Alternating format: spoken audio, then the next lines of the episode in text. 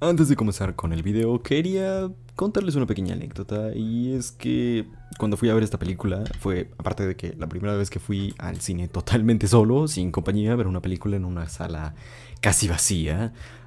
me llevé una Coca-Cola en lata para beber eh, en lo que estaba viendo la película en caso de que me diera sed. Y curiosamente la publicidad más presente a lo largo de la película es de Y de hecho, Thomasin McKenzie, un muy grande crush mío en Hollywood ahora gracias a esta película, aparece bebiendo la misma Coca-Cola que yo, al mismo tiempo que yo, curiosamente. Entonces se podría decir que la publicidad esta vez rompió la cuarta pared. en los últimos años las películas han perdido un toque de originalidad. Algunas se copian de otras películas directamente y otras simplemente toman todos los aspectos de un libro o novela sin hacer sus respectivos cambios para hacer un producto audiovisual bien hecho. Por supuesto, inspirarse o basarse en otras obras para crear una nueva siempre está bien, y algunos directores siguen haciéndolo en la actualidad, brindando esencia de películas como Perfect Blue, Black Swan y Suspiria, jugando mucho con la psicología y el suspenso y la saturación de colores también, que son elementos que intenta retratar esta película.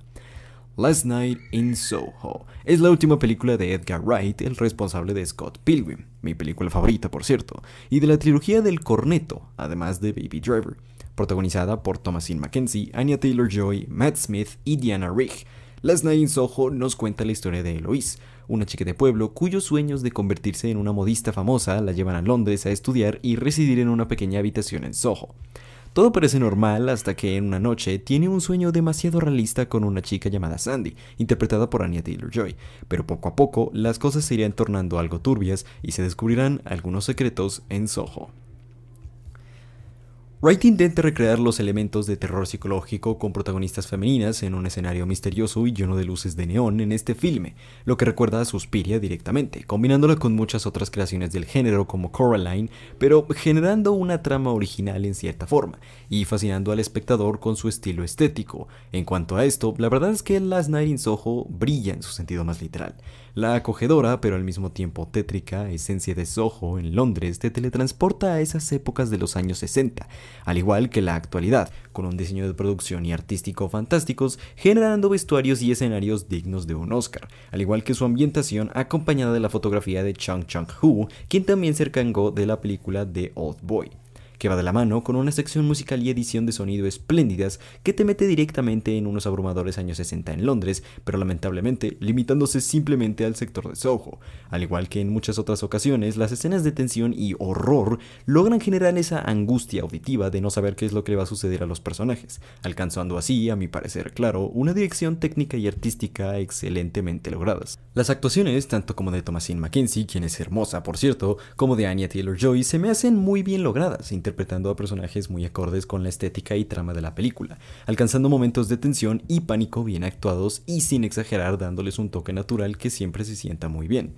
Igualmente, Matt Smith, aunque poco, logra generar una cierta conexión y empatía con el personaje, tanto como por su apariencia como por su forma de actuar. Los personajes, dentro de todo, están bien escritos, y de manera en la que cambian a lo largo de la trama y se siente cierto desarrollo, aunque no perfecto, sí notorio y tridimensional a comparación de los otros filmes, me parecieron correctos, y aunque su mayoría son femeninos, y los pocos masculinos que hay son un poquito malos, me pareció que los personajes estaban bastante bien. Esto en cuanto a los principales, obviamente.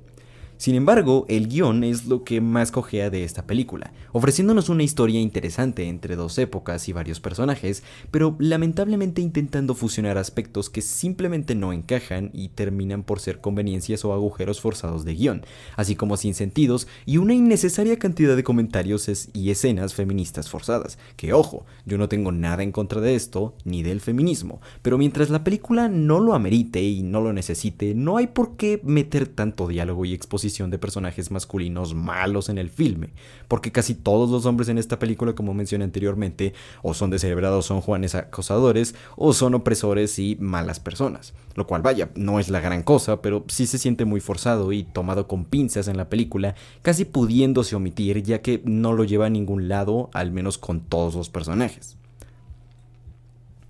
Lo otro es que el ritmo se siente muy apresurado durante las escenas de los 60s y de Anya Taylor-Joy con Matt Smith, habiendo casi un desarrollo nulo de esta y una poca exposición y conexión con los personajes en cuanto a lo que se trata de la parte de Anya Taylor-Joy y Matt Smith.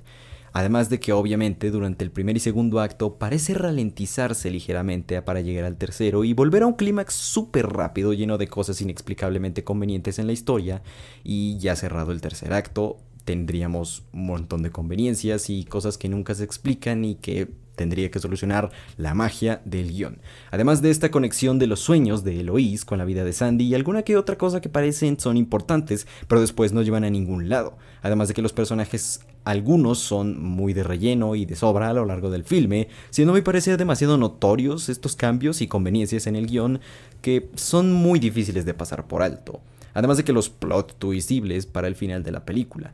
además de que aplica el ya conocido caso de estilo sobre sustancia, una película estéticamente genial que cogea mucho con el argumento, guion y personajes para que avance rápido la trama y se disfrute del estilo visual que ofrece. Eso sí, con todos los errores, insentidos y conveniencias que tiene, se me hace una película muy entretenida y fácil de ver, que tal vez si no pones atención podrías pasar por alto e ignorar, pero sobre todo la película se siente fresca y original, aunque tome demasiado, tal vez, de películas como Suspiria antes mencionada. A los amantes del género puede que les guste y, y agradar a una audiencia un poco más general. No es una película perfecta y está muy lejos de serlo, pero en lo que a mí resta es entretenida y agradable para pasar un buen rato en cine, más por su ambientación y estilo visual que por su guion. Como mencioné antes, estilo sobre sustancia en su más pura expresión. La historia no es mala, pero sí que está muy mal aprovechada con el montón de conveniencias y sin sentidos inexplicables que tiene. No es mala, a decir verdad, y en lo personal, claro, esta la sentí muy original y entretenida para pasar un buen rato gracias a la corta duración que tiene. Una recomendación para aquellos fanáticos de los thrillers de suspenso psicológico y admiradores de la carrera de Edgar Wright, por supuesto. Aunque a mi parecer esta sea la película menos Edgar Wright de toda su carrera, este filme me gustó Personalmente le voy a dar un 6.7 de 10, lo que vendrían siendo 3 estrellas y media, porque dentro de toda la película se puede pasar un buen rato y se me hace que es entretenida, con todos los errores que tiene incluso. Pero en fin, esto sería todo por esta ocasión. Quizá una reseña más corta y no tan trabajada, pero ya pronto viene la reseña de Dune, la cual sí le quiero dar mucho, mucho, mucho, mucho material y le estoy poniendo el alma para que así les agrade a ustedes. Si ya vieron Last Night in Soho, pongan su opinión y calificación en los comentarios, además de que no olviden darle like si les gustó, suscribirse para más contenido y compartir el video con sus amigos. No olviden seguirme en mis redes sociales, principalmente en Letterboxd si quieren ver qué calificación le pongo a algunas películas, ya que soy más activo ahí.